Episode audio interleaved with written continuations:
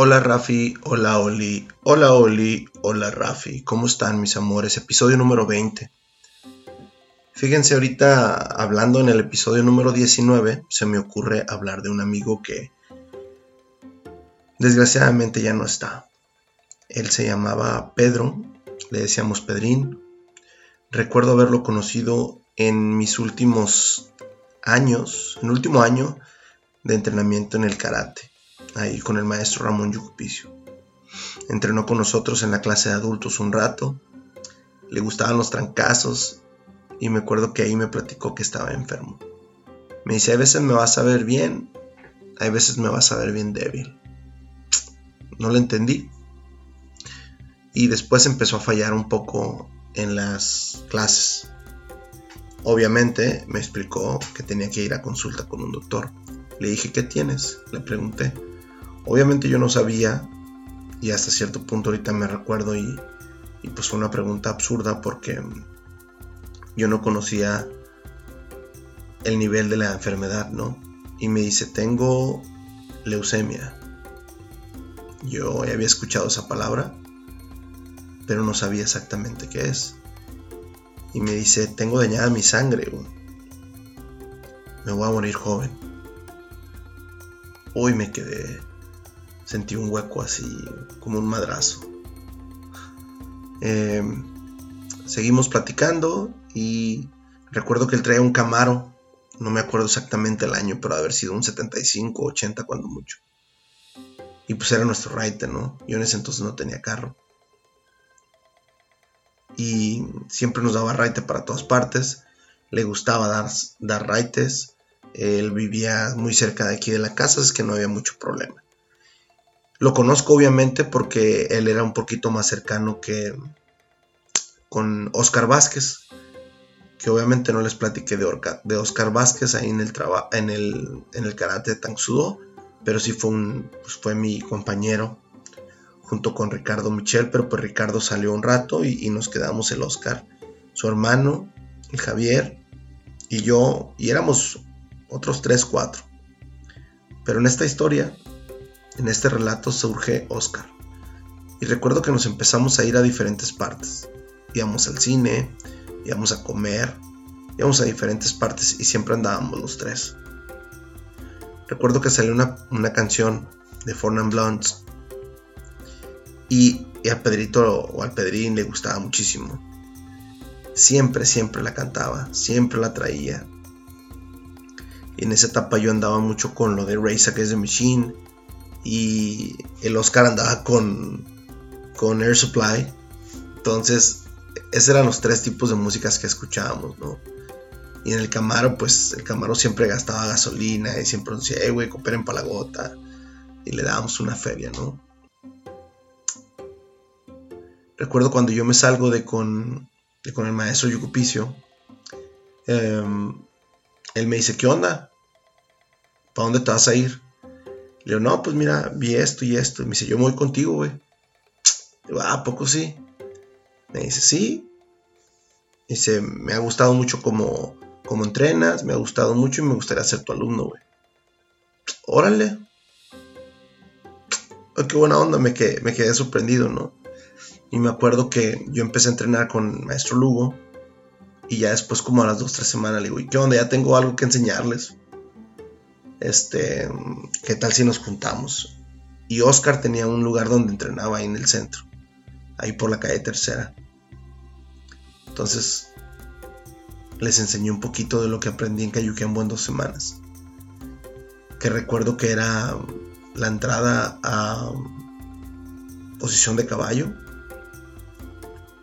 y de volada en las mismas formas percate dos tres técnicas que dije wow son diferentes muy emocionado y todo, pues seguimos platicando, nos hicimos muy amigos, salíamos seguido, empezamos a tomar un poco. Recuerdo cuando yo me fui de vacaciones, que sería otro, otro podcast cuando la primera vez que fui a Europa, eh, él se puso muy enfermo y yo lo dejé de ver un rato. Obviamente él también se fue, él se fue a vivir a, sus papás se fueron a vivir a San Diego. porque hasta cierto punto les ayudaba mucho estar allá en San Diego con lo de su enfermedad. Era muy divertido porque seguido yo le, cuando yo me hice gerente ahí del McDonald's, seguido le hablaba y le decía, güey, cuando quieras venir, aquí hay comida gratis, ¿no? y seguido me hablaba, ¿qué onda, Pancho? Ahí estás para ir por unos nuggets o por una hamburguesa y todo. Estuvo, estuvo bien curada, porque seguido iba. Pero recuerdo que duré unos 3, 4 meses sin verlo. Y me habló por teléfono y me dice, güey, te vas a sorprender cómo me vas a ver. Y cuando lo vi fue súper shock. Estaba bien gordito.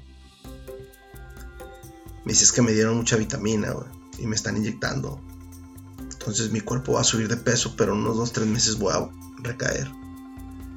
Y dicho y hecho. Cuando lo vuelvo a ver en unos 2, 3 meses, Ahora acuérdense que yo ya tenía la escuela y estaba trabajando tiempo completo en el McDonald's. Era muy difícil eh, poder yo ver a mis amigos. Cuando yo lo veo, fue súper triste.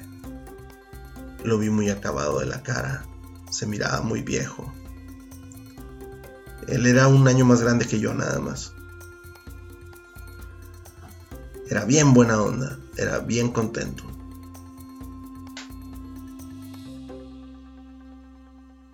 Y me acuerdo esa vez que nos pusimos a sentar, a platicar.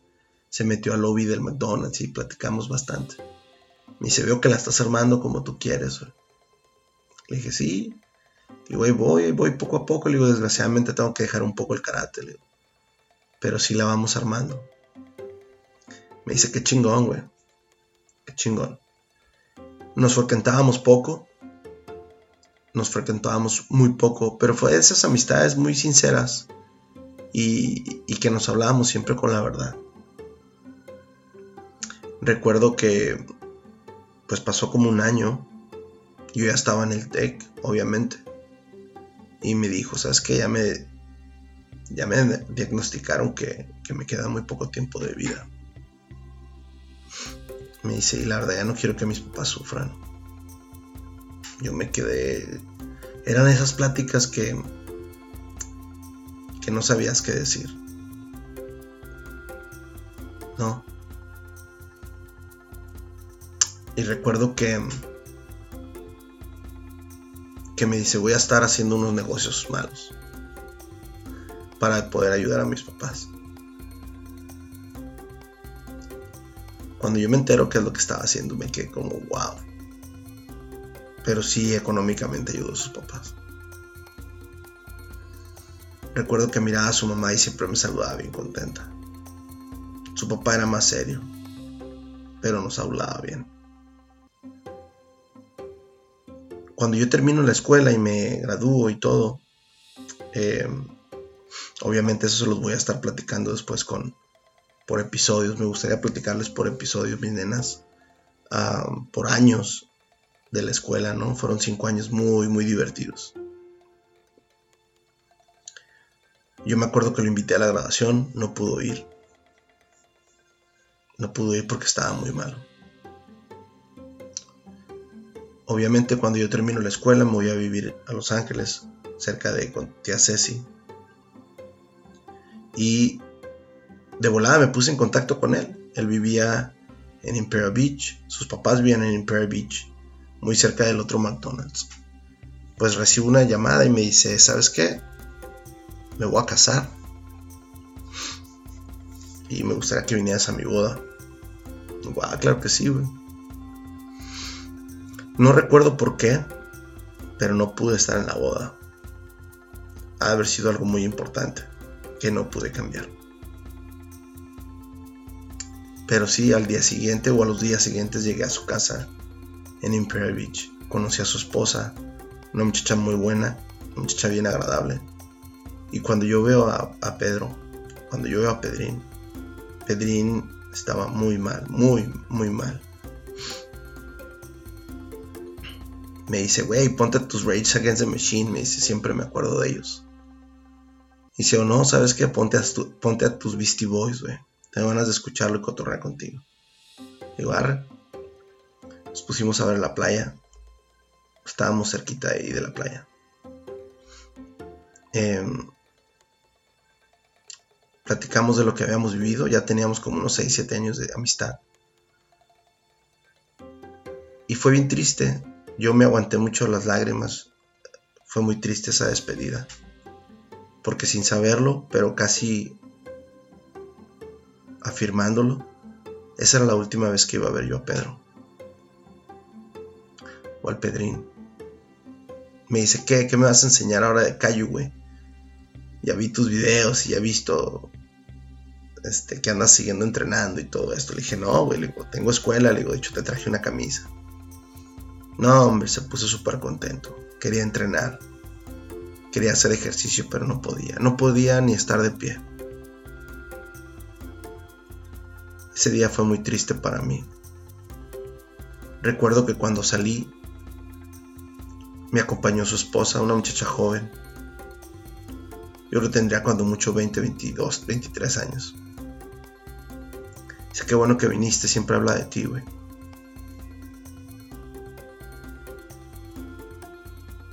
Ya le contaron sus días. Está, está por días, dice. Yo soy muy fuerte, me dice, pero ya está muy débil. Wow. No supe qué hacer. Le dejé mi número. Le dejé mi información. Salí llorando. Salí caído. Salí muy triste.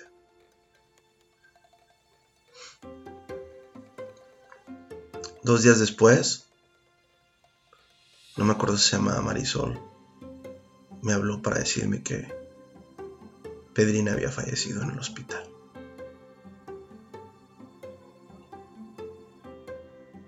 Es un episodio muy triste, mis amores, pero fue uno de mis primeros grandes amigos.